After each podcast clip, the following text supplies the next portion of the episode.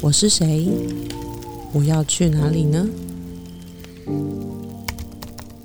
这些答案都在你跟自己的深夜独旅。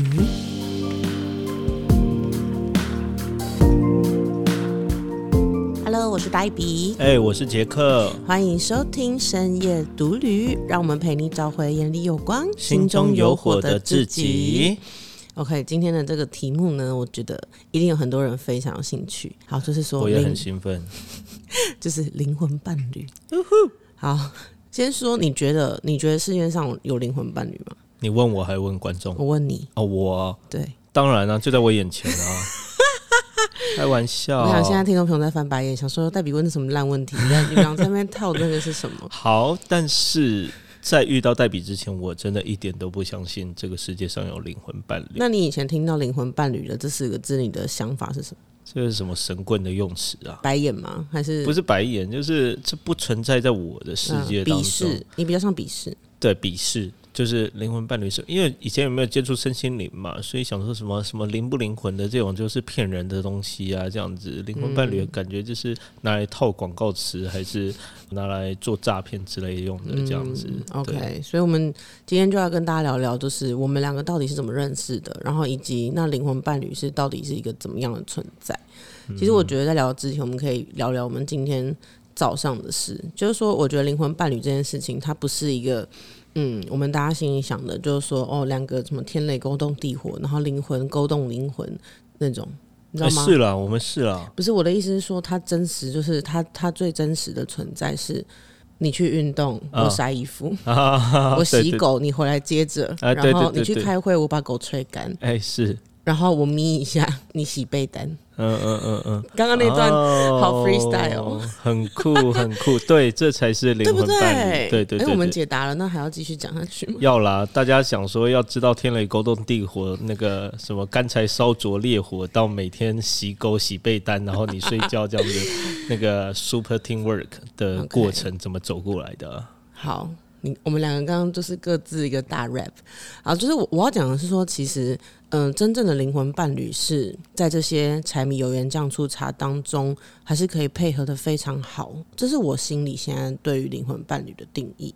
对，我觉得杰克你你也是吧？对就是真正灵魂伴侣是灵魂很契合，所以当你灵魂很契合，就像是电脑的软体，就是软体跟软体非常契合，那外在的一切都只是附加的，那一定会很契合啊。对以前哦，以前我想的灵魂伴侣就好像每天都很怎么样，眼睛对眼睛，然后双手握双手，对，就是然后互相凝视，这样。很男生的浪浪漫，就是每天都两个人都穿的很 很奇花、很妖艳，然后很酷、很炫这样子，然后一走出去羡煞旁人眼光。我以前觉得灵魂伴侣是这样，没有，就是灵魂伴侣，就是一起把该录的课录完，然后衣服洗了之后，素颜拖鞋带狗去散步。对对对，这种感觉是什么呢？这种感觉就像是你的左手跟右手。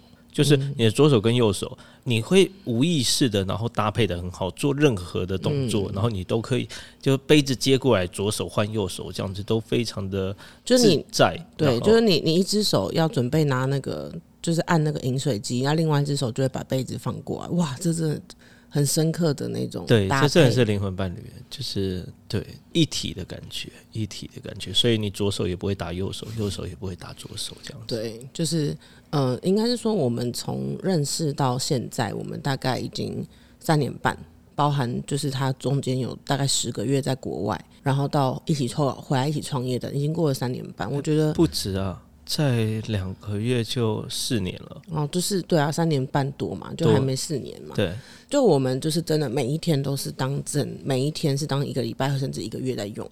对，就是，所以我们来跟大家分享一下，就是到底我们最终是怎么磨合到这个程度的。所以其实就是我们那个上节目上架之后，蛮多朋友就跟我们说，哇，你们的默契也太好了吧！就是这个接那个，就是我觉得这就是这个无形当中磨出来的，因为都生活在一起，还一起创业嘛。好，那我们今天就来分享一下，就是这个灵魂伴侣的这个议题。嗯，好，其实顾问要我们先回答第一个问题，那第一个问题就是两位觉得彼此是灵魂伴侣吗？我刚刚已经破题了啊，当然了，灵魂在不能灵魂的伴侣啊，灵魂中的灵魂，灵魂中的灵魂，对啊，对啊，对，我觉得是灵魂伴侣没错，但是就是跟杰克答案一样，在认识他之前，我并没有觉得有这种东西。应该说我很渴望，可是我并没有觉得这东西有在这个世间上这么的，它就很像是那种就电影里面或者是什么漫画等等，就会有一个故事，然后他说就是这个村子里面谣传，在一个深山里面有一个类似像什么长生不老花。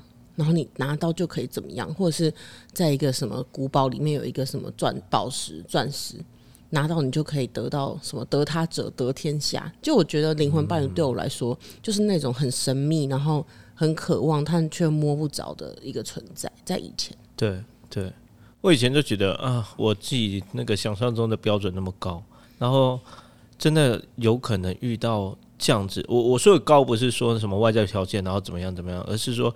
要完全百分之百符合我心中所设定的条件的这样的女生也太难找了。你设什么条件？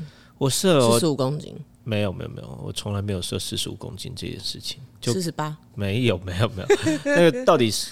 瘦不瘦，那不是在我的标准里面，而是说，当然要高啦，要高啦。嗯，对对对，然后高，然后那个短发这样子，嗯哼，嗯，然后有运动型这样子，嗯哼，对，然后很喜欢看女生穿 legging，然后对翘臀翘臀。我们见面那一天我就穿那样。对，然后重点重点就是，哎，可以跟我对话。对，好，所以我们就来先聊聊认识的契机吧。嗯，其实那个时候就是我。我说我不太相信灵魂伴侣嘛，某种程度上就是因为我以前找的。如果大家在学生心灵，你你现在可以回顾一下你过去所交的每一任伴侣，你你去回想他们的特质，你会发现他有一个模板，就是他会很像每个人不一定，但他某种程度上他会跟你的爸爸有类似的特质，不知道会不会太深奥。但是我要说的就是，你说的是男生女生都是吗？就是他会跟你的原生家庭有某种程度上的契合。爸爸或妈妈，对，就是要么就是他跟你的爸爸妈妈就是某个特质是一模一样，要不然就是他那个那个你的伴侣身上有你们家没有的特质。嗯，反正总之就是过去我就是在找寻的都是，就是我一字排开，全部都是比我弱的。嗯，就是不是说我爸很弱，就是在夫妻关系上面，我爸跟我妈，我妈能量就比较强那种，就是跟。我一样，嗯，对，然后我爸就是，就能以能量来讲，就我我妈是比较那那种火焰的那种，嗯，啊，我妈我爸就比较像水那种，嗯嗯。那我以前找的就是都这样，可是并不是什么火跟水，没有，以前找的就是条件都真的比较没有那么好，可是那会让我有安全感，嗯。可是你知道吗？就是这样子的方式啊，久而久之没有话题可以聊，嗯。我曾经遇过一个就是前男友。嗯，你知道吗？那时候我刚开始接案，我很开心哦，就是因为我在网络上写文章嘛，然后就是很开心，然后有就是打电话给我说要给我就是跟我给你按源，对对对。然后那时候我们在草莓园采草莓，嗯，我接到那个电话，我跟他说你给我三分钟，我去讲一下电话。我回来跟他说我接到案子了，然后他说哦是哦，嗯。就是你知道吗？其实久而久之，就是没有任何的话题。那你要我去找那种很厉害的，我也有认识过，就是在能量上比我强势的男生。可是，在那种人面前，我没有办法，就是做自己。就我只要跟那种很强势的人出去，我就会整个好像手掉，哎，就是没办法施展我的手，我没办法很自然。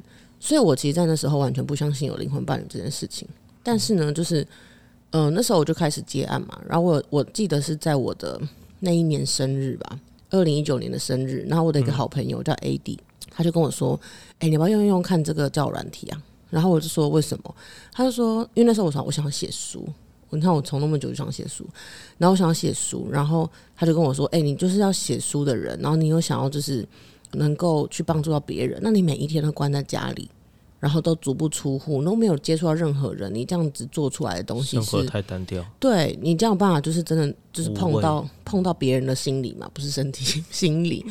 然后我就觉得说，好像很有道理。可是我对于教软体这种东西，我有那种刻板印象，我就觉得上面的人都很恐怖。所以其实那时候就是他就鼓励我安装，他就说你可以就是约上面的人出来见见面啊什么，当然要保护自己等等的。然后我就装了，嗯，感谢他。但是我装了，其实我我没有真的觉得那个很怎么样，因为你知道吗？就是你要先左滑右滑嘛，你要去看每一个人，就是你不喜欢你就是 dislike 嘛，对啊，然后喜欢就 like，对啊，然后你会跟 match 啊，对，然后你会跟另外一个也 like 你的人 match。对啊，重点是 match 之后，然后谁要先开启话题，我就觉得好烦，好懒哦、嗯然后开启话题之后又很尬聊，反正我总之就是遇到一些奇奇怪怪的人，就是那种跟我说什么，你为什么不去公司上班啊？给老板养你就可以耍废。我想说，天哪，这价值观是有事吗？然后更不用说其他那种只是想要跟你单次见面的，我们在这边就不说了，好不好？所以那时候的我其实就是只是保持着一种就是试试看，然后我朋友说就是可以在上面认识一些新的人，就拓展我交友圈、生活圈。可是遇到那些怪人之后，我某种程度上就已经想要把他删掉了。嗯，没想到就有人密我哎、不是不是我们你是那个我们刚好 match 啊，互相 like，然后 match 到啊。先讲哦，是刚刚黛比讲那个，就他觉得很烦啊，然后这样 match 来，然后怎么怎么样开启话题，然后怎么样聊，对他来讲可能很烦，但对我以前来讲是一种 KPI 或是一种攻击这样子。我不是说那个到底是怎么样的猎手啊，怎么样，而是说以前哦，因为那时候我没有想要一个固定稳稳定的交往对象，因为我好几年的人生都一直来来去去在不同地方，就是不会在一个地方待太久，甚至有时候不会待到超过一年两年，所以不会想要有稳定交往的对象，所以我那时候就会想说，哎、约约会啊这样子，但也不是乱约，而是说比较中短期的恋情这样子，就不是以结婚为前提的恋情。嗯嗯对，那我就会常常就用这种交友软体嘛，这样子。嗯，那过程让我就会感觉也蛮好玩的，就是你 dislike 跟 like 的过程，然后怎么样 match，然后 match 了之后开始聊，聊了之后，然后开始诶约出来，然后开始有一点那种情愫，情愫就是那种 chemical，嗯，化学反应，哎、化学反应，对，那那种感觉，那时候我非常的着迷。我不是说一定要跟人家怎么样，我知道你就是现在在做天命事业，每天发展的这些东西，你过去就是在发展你的这个对啊，销售交漏斗啊，友交友事业。销售漏斗啊。就怎，么样遇到，就是 match 之后，然后讲什么东西会进到下一步，对啊然后见面之后要做什么关键行动，就会在更对啊就是有客户旅程之中找到关键那个关键行动，然后关键行动行动打造成销售漏斗 OK，然后不断的优化，就是对啊，所以其实，在我跟你讲，大家要关掉了。没有在交，大家喜欢听这个，在交友的过程中跟在做销售的过程中，其实是一模一样的。在销嗯售，我们在卖的是商品；在那个交往的过程中，我们也卖的是自己，都一样都一样。对对，所以当初对我来讲是蛮有趣的，这样。所以我也是，我也是你其中一个 KPI 嘛。最一开始嘛，他还不认识你的时候，OK，对啊，那那时候就是我们互相 match 了之后，哎、然后我就看到哎、有一个女生嘛，然后看起来哎、很就是你你的理想型。那时候还没有到，但是我觉得很漂亮，很漂亮。哦，我那时候很瘦，是我啊、健身吃那个健康餐，然后还有一周去健身房五天，上两天教练课的成果。对，然后啊，那个腿长长、肉咖够胖胖这样子，哦，看起来就嗯，对。但是那时候开始聊，我就第一句就丢过去嘛，丢过去就说，哎因为他叫 Hello Davy 嘛，我不是，我叫做啊 Happy Davy，哎呦，记错了谁是 Hello Davy 啊？对，我是 Hello Miss Debbie 跟对对对 Happy 对对对好不好？然后啊，讲今天这一集我都有点紧张，害害怕讲错话这样子。好，然后反正他叫 Happy Davy，所以我就那个丢过去说，Hey，Hello Davy，Are you happy today？这样子然后我就跟他讲说，我今天去参加一个读书会，我觉得好开心。啊哦，那他就他就觉得呃，哎他是后来才跟我讲说，他觉得这个女生很对参加什么鬼读书会，然后跟我说很开心，今天是礼拜天呢，Hello。对，啊，我那时候的假日。我就是我喜欢出去啊，然后出去游山玩水啊，然后还有就是去参加那些交流活动，比如说语言交换这样子。然后我都说那不是语言交换，是交换别的东西。那我们在这边就不谈了，因为有的小大人可能跟小孩一起听。对对对对，然后对他跟我讲说去读书会，啊，我那时候就我的生活中，我的人生中我没有读书会这种东西，然后我也没有就是非什么证照啊、学历的这种学习的动机，所以我那时候就觉得很怪，就哎怎么会有人跑去读书会，然后跟我讲很开心而？且还是礼拜天，对，就你的想象一定是那种爬山，或者是去什么溜冰场，然后不然就是去看电影之类的。对啊，要不然去海边啊，要不然去山上啊，不好意思，我去读书会。对对对对对。然后，但是我那时候基于礼貌，还是说啊，好棒好棒，然后就顺着那个打蛇随随棍上，然后就跟着他聊说，哎，你你去什么什么什么，然后他就跟我讲说，真的，我想说，哎，好像真的很开心哦，这样子。但聊一聊，不是，但是等一下，但是我跟刚在我跟你讲说，就是我。要写粉砖，你那个是真心的吗？啊，超真心，真的很真心。那不是也不是 KPI？不是不是不是不是不是不是不是。为什么呢？我我要讲一下为什么我的真心。我们今天这集非常急促，哎，就是每两个都很急躁，很兴奋，很兴奋，很兴奋，兴奋又紧张，这样像恋爱回到恋爱的感觉，大家应该可以感受得到。OK，就是因为我我那时候在英国念书嘛，然后英国念书非常重要，就是。呃，我们的不管是校长，不管是院长，不管是系主任，他们一直在跟我们讲的，就是说，你哪一间呢？UCL 就伦敦大学学院，对对。然后他们一直在跟我们提到的重点，就是说，他们一点都不在意我们毕业之后赚了多少钱，一点都不在意呃，我们毕业之后进到多大的公司，然后升到多高的职位，这一点都不重要。重要的就是我们在做的事情到底有没有。对这个世界有好的影响，有没有我们在做的事？因为这个世界因为我们而让这个世界变得不一样。对，所以我那时候其实一直谨记着这件事情，但我一直不知道该怎么做，嗯，不知道该怎么做。所以我就算毕业的时候，我还是回归到就是打猎的生活，就是不是不是打猎，就是。一样就是回归到就是想要上班族，然后有更高的薪水、更好的位那职位，然后更大的公司。假日在交软体上面打猎，对对对对，或者游山玩水一下，对。然后所以那时候。遇到 David 的时候，遇到黛比的时候，他跟我讲说：“哎，他他想要写书，然后他那时候也有讲说啊，他想要写书，然后去影响更多的人，然后让更多的人就认识自己。我觉得这件事情太有意义了。就是所以你那时候就是打猎的这个模式就放掉嘛，你就开始走真心流，一半一半了。对啊，那时候也还没真的见到你啊，然后也对啊，对啊，但渐渐的、渐渐的就所以那时候从一开始就是很。屁的，就是在那边觉得我什么读书会，但是后来慢慢听了，就觉得说是觉得说这个女生是有内容吗，还是怎么样？对，那时候你不要语塞好不好？好好笑，我怕不小心那个啦，带到以前的那些记忆啊。就是为什么为什么会有时候会讲读书会？那时候我对读书会这种东西有偏见，就是我以前有教过的对象，然后嗯，就是他们有。去参加过这种东西，但是回来之后呢，我问他说：“那到底学了什么？”那边讲不出所以然，或者是就是分享不出什么。然后我就说：“那到底去干嘛？”然后他们就是感觉好像只是去参加活动，热闹热闹这样子。那我所以，我以前那时候对这种读书会的那个刻板印象是这个，对。但后来就是跟戴比居聊了之后，发现哎，他不是这种，就是只是去凑个热闹，然后好像就是要。展现一个文青的样子，就我没有，我没有在攻击，我没有在攻击任何人，也没有在评断任何人，真的，真的，就是只是我，我那时候就觉得，诶，他不是为了要展现这样子，而是他真的想要有一个目标，或是有一个想要达成的呃方向，然后这个，所以才去做这件事情，所以我那时候就觉得很酷，很酷，这样子。OK，所以反正我要讲的就是说，为什么我要先提这件事情？因为你知道吗？我刚刚前面讲，就叫人这东西我已经要删掉了，而且我本来就觉得，就是女生要保护自己，所以我更不可能在上面约别人出去。但是重点就是，我我后来我们两个为什么会进到下一步？是我约他出去的。我相信我爸妈在听，应该是下巴掉地板，先把他扶好。你知道吗？就是我我后来，因为那时候他就跟我说，他一个月后就要去荷兰工作，然后呢，我们就聊了聊聊，然后。最后让我要约他的原因，是因为我觉得没有一个人能够听得懂我到底在讲什么。然后他还可以告诉我说：“哎，你在做这件事情很棒。”虽然现在想起来，感觉有一半是在吊我，但是没关系，就是 他听得懂我在讲什么，他听得懂我要写书什么的。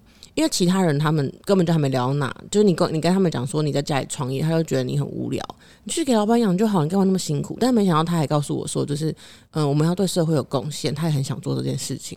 然后他觉得说，天哪，这个人听得懂，就我们是在同一个世界的，所以我最后就决定，就是哎，要不要出来见个面？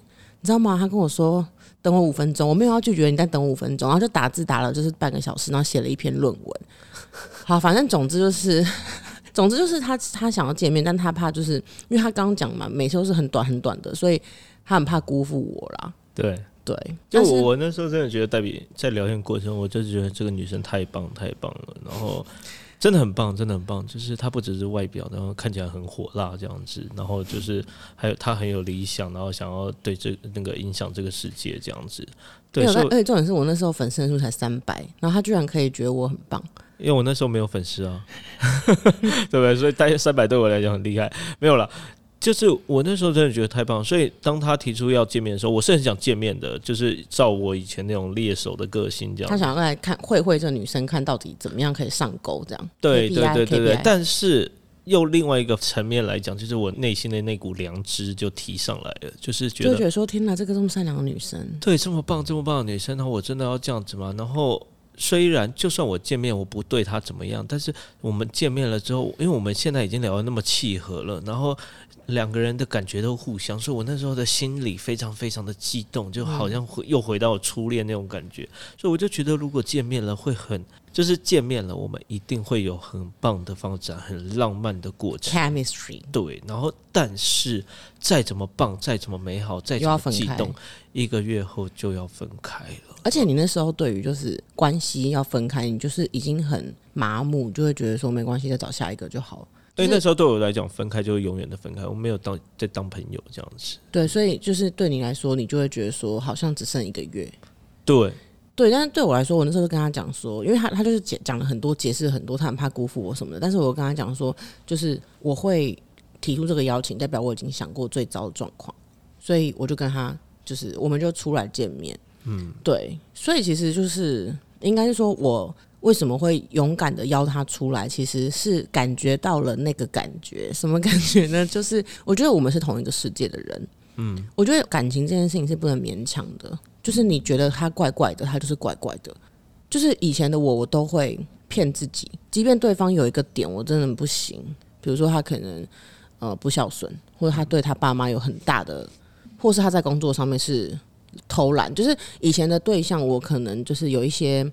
我没办法接受，可是我会蒙着眼告诉自己说没关系。嗯，对。但是我觉得就是这一次是让我感觉就是这个人。嗯，就我我以前会很很想问那些姐姐们，就说你找到另外一半的时候，你怎么确定他是对的人？嗯，可是我现在要讲，就是那频率你就会知道他是对的人。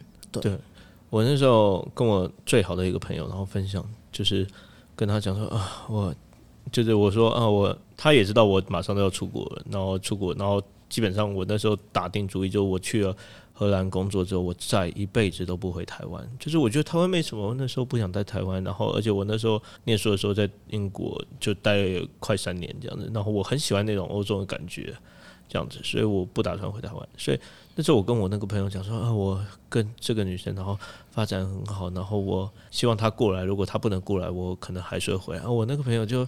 也是想说，哎，我到底在讲什么东西啊？这样你疯了吗？对，就是为了一个女人。对啊，然后他就觉得，嗯，这样不对吧？你梦寐以求的生活马上就要成真了，这样子，然后永远可以旅居欧洲，这样子，然后世世代代就成为不同世界的人，这样子，啊，怎么会在最后一刻，然后遇到一个女生这样子？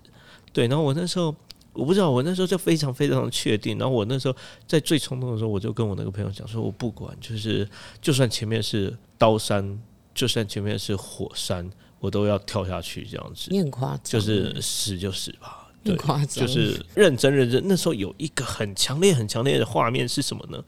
我是一个站在悬崖边的人，然后我前面黛比就像突然突然从那个悬崖下面，然后升起来，然后。长着翅膀的那个女神，闪着金光的女神，这样子，那种那个对战斗女神，不是不是爱神，而是战斗女女战神，女战神这样子，但是很美丽，然后弄着翅膀这样子，然后这个女神就跟我讲说，不用担心，不用害怕，就是放胆跳吧，跳。然后那时候我跟我朋友讲说，就算。我知道跳过去有可能会粉身碎骨，就是如果没有接住的话，有可能会粉身碎骨。我也愿意这样子，所以就是死就死吧，我就跳。所以他最后他也想说啊，算了算了，就是不懒得管你，哎，拦不住了这样子。对对，还好那时候，对啊，那个。但是你是觉得我哪一个点，就是我愿意这样奋不顾身，就是我是因为感觉到你是跟我同一个世界的人，那你到底是除了露咖又胖胖以外，我刚刚已经形容了。我刚刚已经形容就是那个画面，就是我们不是同一个世界，而是你出现在我面前，嗯，是你要带我走向另外一个世界，OK 的那个感觉，嗯，对，所以走向另外一个世界，感觉很恐怖，嗯，感觉很恐怖。然后，而且你是那个是未知的世界，但是我就觉得，哇，就是在那个外表背后，就是真的感觉到有一个灵性的力量，灵性的力量，就是要带我穿越，然后到达另外一个世界，嗯，对。那现在也认识，真的是那时候的预知能力很强，预感很强。所以其实有的人会觉得说，就是听到我们是因为我一开始其实没有告诉我爸妈说我们是教软体人士，我说是朋友的朋友的朋友介绍的，确实是啊，是 网络无 无远否见。哎，我后来发现就是他，我以前有一个一起学小提琴的朋友，是他的国中还是国小国小同学，这是朋友的朋友啊。对啊，没有，我觉得就是为什么会不讲，是因为我觉得在那个教软体这东西，它在。世俗的眼光会有一种污名化，就会觉得说上面有很多的爱情骗子，或者是会伤害别人，或者骗感情，对 hunter，或是骗钱那类的。就是，但是我觉得我们今天可以跟大家分享，就是说，其实，呃，有的人会觉得叫软体就是看不到对方真实的样子，然后可能上面没有真爱。我觉得这件事情是我们要来澄清。但是我不是说要帮叫软体讲话，我是说以吸引力法则、能量、频率、共振的这些。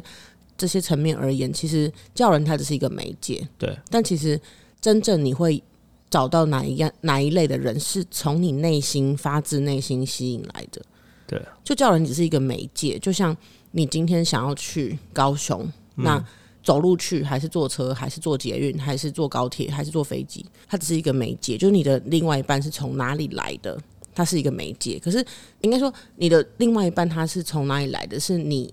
自己要下订单，可是他怎么来？他什么时候来？这些重点是你到底知不知道你到底要什么，跟你想要的伴侣的样子。所以代比都说我是真的，他下订单来的，就是他他透过了一个方式，然后怎么样帮我换过来？你可以跟大家讲一下。你知道下订单这件事情啊，每一次哦，就是很多人都会羡慕我，然后就说哇，你要怎么样才跟你一样什么的？我就跟他们说，你回去列理想伴侣的一百个条件。嗯，你猜有没有人列到？只有你吧，从来没有人列到一百个，他们就会说什么没有办法哎，我列了三个就不知道往下了，我列了五个，我列了十个，我听过列了十几个是最多的，他没办法再继续往下列，你知道为什么吗？就是你知道，就是吸引力法则，你必须要很清楚你要什么，这个我们买网拍都知道啊，你要哪一件衣服，货号是什么，什么颜色，什么 size，嗯，要加购什么，你要给他很清楚的指令，你不能跟他说我想要一件衣服。盲包啊，他就真的给你盲包，然后你拆了盲包又不开心，对你又不爽，对，然后还不能退货，你就会觉得说为什么搞搞得那么惨？什么网购都是烂货，就是这就跟教软体都是烂货一样，软体都烂货，感情都是坏蛋，这样感情都是骗子。就是你知道我列到多细吗？我列到就是他愿意听我说我日常发生的事，嗯，或者是没有秃头，嗯，或者是喜欢运动。然后或者是愿意参与我的家人的生活，嗯，然后或者是什么愿意把我介绍给他的朋友，就这种很细很细很细的，我都会写。我真的写了一百个条件。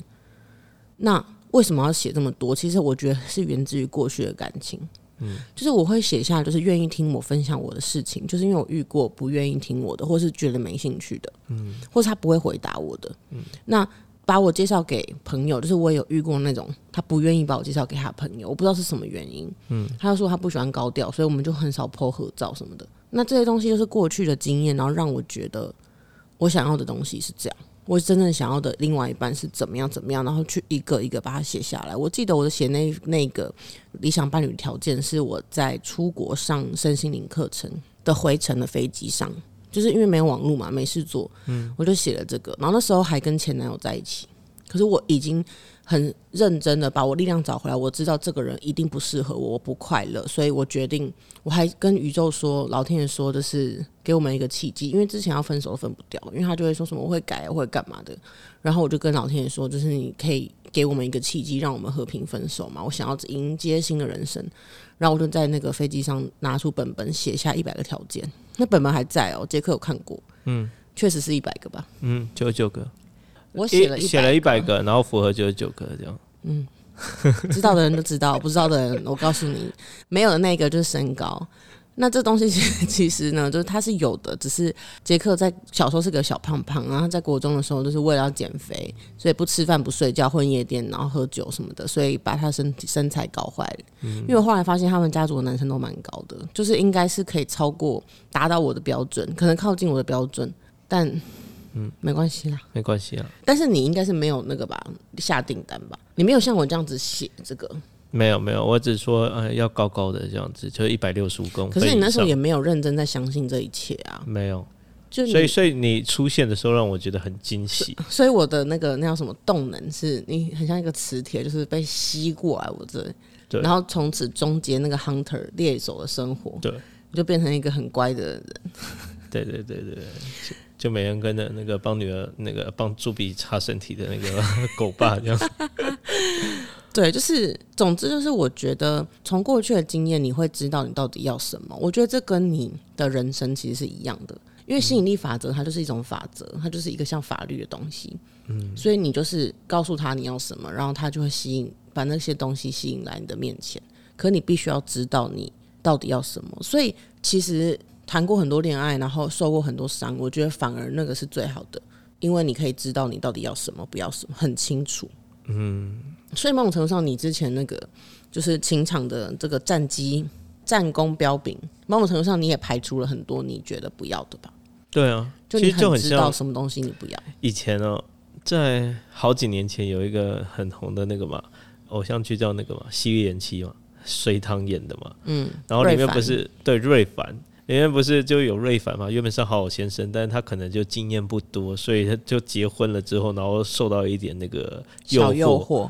对，然后就把持不住了。但是另外一个就是郝康德嘛，那郝康德他虽然那个看起来花花公子，然后经验很多，但是他在结婚之后，他就跟他的老婆就过得很好，两个人很 match 啊，这样子。嗯，对，所以就是对，在我的那些经验，也可以说了，就是我的那些经验让我见识到了很多很多的人，很多很多的对象，然后才发现说，哎，其实。不是说外表怎么样，而是说外在条件看起来怎么样的那些女生不一定跟我很合，或是原本设定的对象，然后不一定跟我很合，然后那些都是有帮助。然后而且就是在过程中啊，你真的会渐渐的发展出自我，嗯，就是在跟那些伴侣的互动啊过程中，然后你会发展出自我。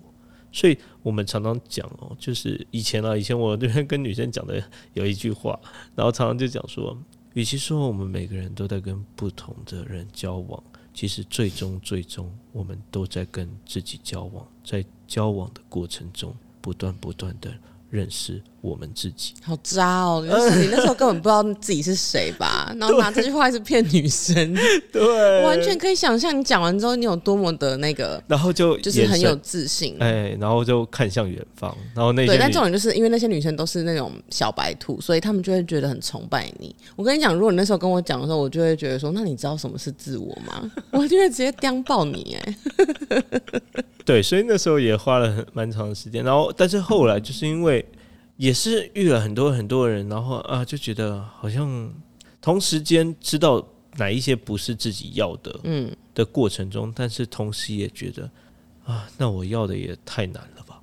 我跟你讲，我刚刚就想说，好，等一下想要讲这个，就是你会想要，就是哦，我要高的，我又要怎么样，我又要怎么样，然后我还要体贴，我还要干嘛？就是你会觉得很世界上没有这种东西，对对。但是我那时候就觉得，我就是老娘放手一搏，就是我如果我真的要这个，那我就试试看。嗯，所以就是我要讲，就是说，其实你真的就是听众朋友，你真的想要的东西，你就去列下。你有 guts，你就列一百个，然后看会发生什么事。嗯，那一定会有人说，好，那如果列了一百个，然后最后有一两个不符话怎么办？我跟你讲，那时候杰克约我出来的时候啊，他没有跟我说，呃，应该说我们答应要见面，他没有跟我说他几公分，他是到见面的前不知道多久，就那种已经答应了，然后已经说哦晚上见。他就跟我说：“其实我没有很高。”我说：“三回啊？我是怎样拆要盲包吗？” 没有。可是你知道吗？就是后来见面之后，我发现天下他比我还矮，就已经不是说什么高我一公分那种的，是比我还矮的这件事情，我就回家想了好几天。然后当然过程中也有联络，然后我就问我自己说：“就是我值不值得为了这个条件妥协？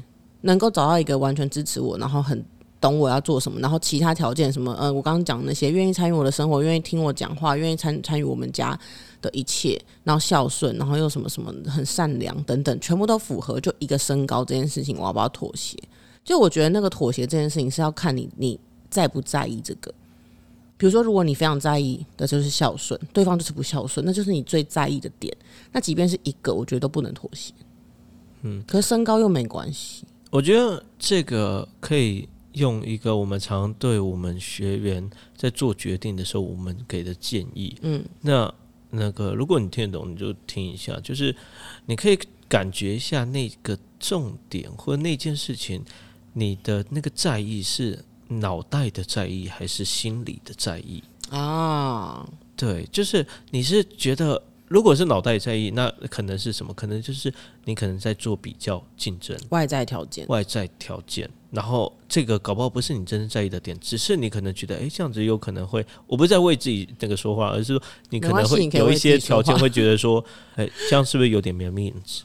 或是啊，这样子大家不是这样，或者是其实我想要比我高的原因，是因为如果比我高十公分以上，那么我看起来胖胖的也无所谓。对，其实那东西是来自于我内在的脑袋，对，空空的。我觉得我自己太胖，我觉得自己怎么样，所以我要找一个高的来挡，这样。对，所以。这些在意的点呢？如果如果有一个很棒的对象在你面前的时候，有几个条件不符合的话，你可以去想一下，就是诶，这些条件你是用脑袋去设定的，还是心理去设定的？比如说刚刚讲的啊，如果不孝顺，那你很在意。这个如果是因为你感觉，就是你你真的觉得家人的爱是最重要的，家人是最棒的，然后优先的，这个来自于心中的爱的感觉的话，那这个条件绝对是用心决定的，用心决定的绝对是正确的，用脑决定的，你就是必须要去想一下，就是这真的是你真正想要的东西吗？还是你被社会价值给固化了呢？甚至你吸收了别人？的想法，嗯，这样子，对啊，所以其实就是我觉得最终还是今天我们讲灵魂伴侣嘛，可是我觉得他其实跟我们在做天命事业很多事情都是概念完全是雷同的，嗯，就是你到底要什么，不要什么，你为什么要这个，你为什么不要这个？我觉得都是回到这些事情里面。对，其实真的讲到最后。就你，你人生在世，你在世的这几十年，你面对的所有事情，都是来帮助你，帮助你什么？帮助你去认识自己。所以，不管是事业，不管是呃家庭关系，甚至是伴侣关系、感情关系，其实最终都在帮助你自己。所以，当初我讲的那个渣、那个那个骗女生的话也没错，就是其实我们都以为，我现在不是在套套路可以专心听你说。对，就是。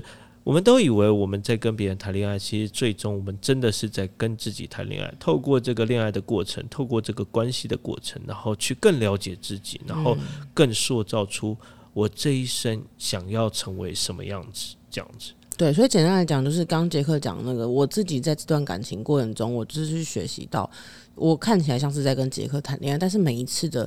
这个纠结或争吵，其实都是在问我自己：说好，我今天如果能够软弱下来，能够依靠别人，这样的我也值得被爱吗？或者是当我有一天生病，或是我很脆弱的时候，我也值得被爱吗？其实，在这些这个在伴侣互动的过程中，其实都是在问内心的自己：我这样也可以吗？或是杰克，就是其实我们在这过程中，就是你也放下了很多那种算计吧？嗯，就我让你知道说，其实这样也是可以的。就用用心感受才是最重要的。就是跟你在一起之后，我真的开始渐渐的变回一个人。对，就是对啊，是啊，就是知道怎么样去用心感受，而放下用脑算计。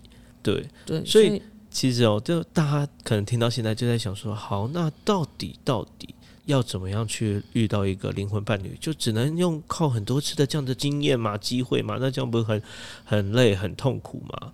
其实有一个刚刚黛比讲的，就是你可以先把你灵魂伴侣的条件列出来，嗯，的同时有一件事情你也是你可以做的，就是你可以去调整你自己的频率。对，有一件事情是我们常常在课堂里面讲，可能前面几集有讲过，就是如果你想要遇到几楼的人，你至少得在同层楼。比如说我们在一零一大楼，你要遇到很高层楼九十层楼的人。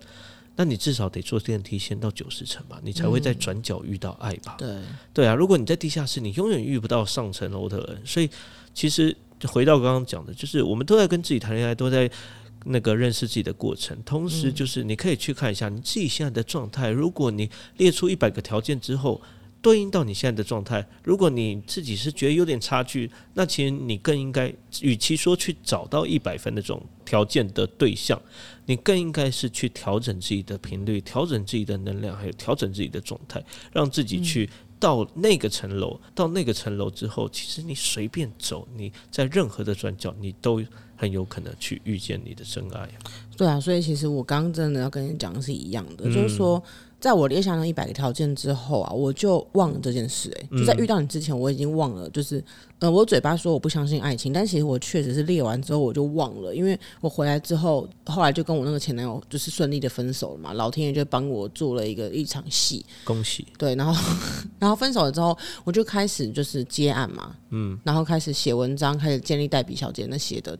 呃，应该说早就建立了，可是回来之后我就加大马力，然后赶快就是接案啊，然后写文章啊、学习啊什么的，就是每一件事情我都上了轨道。嗯，所以某种程度上，就是当我列下了那个假设是那一百个条件是十层楼好了，我那时候可能在三楼，我就是开始慢慢的累积我自己，嗯，然后就一直往上，一直往上，嗯，然后果不其然就转角遇到爱，对呀，对，或者是其实那时候可能你你并没有在十楼，你可能也在就是。我们差不多在七楼遇见的，对，就是你可能也在五楼，然后就是慢慢的往上爬，因为那时候你想要出国工作嘛，想要有一些就是改变，对，所以其实我觉得每一个人就是这就是能量啊，就当你列下你想要的东西，你就会吸引力法则，它会让你就是除了那那个你想要的东西，它会来到你的生命，你自己也会成为能够匹配那样子的能量的人。对，所以其实我觉得，呃，作为今天这一节总结，我想跟大家分享，就是说，不管你现在在感情的哪一个哪一个阶段，好，哪一条哪一条路，甚至是还在迷惘，或是受了很多的伤，我觉得它还是回归到你相不相信有幸福，你相不相信宇宙法则。嗯，如果你愿意相信，你就拿纸笔列下一百个条件。那如果你现在身边是有伴侣的，可是他没有很合你的意，或是你觉得可能苟延残喘。那你就列下这一百个条件，要么就是这个人他会因为你列完，你开始变好，他跟着你一起爬到了七楼、八楼、九楼、十楼，你们迈向灵魂伴侣的这个过程；要么就是他会自然而然的，就是离开你，你就可以就是用崭新的自己去迎向一个新的十楼的人。嗯，对，所以就是不管你现在是一个什么样的状态，就是如果有有一首歌，就是还是要相信爱情。嗯，就是如果你还是相信的话，就是。总会有那一个，就是你在找灵魂伴侣，他也在找你。对对，所以你看，听听我的故事，就是我在寻寻觅觅一个可以跟我一起做事业、可以支持我的人。那杰克他也在找一个能够听得懂他的话的人。对，所以，我们今天里面有办法讲到怎么磨合变成是灵魂伴侣，我觉得我们可以再找一集来谈这件事情。对对对，我们今天就 focus 在就是到底要怎么样找到，有可能吗？对对，所以对，今天就跟大家分享。总之啦，如果你还是相信爱情，然后你还是很羡慕像我们这种可以一起玩狗、可以一起晒衣服，你洗碗我拖地的这种一起做事业，一起做事业，然后一起开心、一起哭、一起度过难关的，成为人生最好的伙伴。对，就是我们是好朋友，也是好夫妻，也是好伴侣，也是好情人，也是好工作伙伴。如果你相信这个，你也渴望的话。就拿起你的笔，拿起你的纸，写下你的灵魂伴侣的一百个条件吧。嗯，OK，以上就是今天的节目，相信大家都应该都蛮喜欢的吧，因为我们两个自己聊了，都觉得很兴奋。好，如果呢你也开始思考你自己的理想理想的灵魂伴侣的条件，甚至你写下了一百个条件，也欢迎你跟我们分享。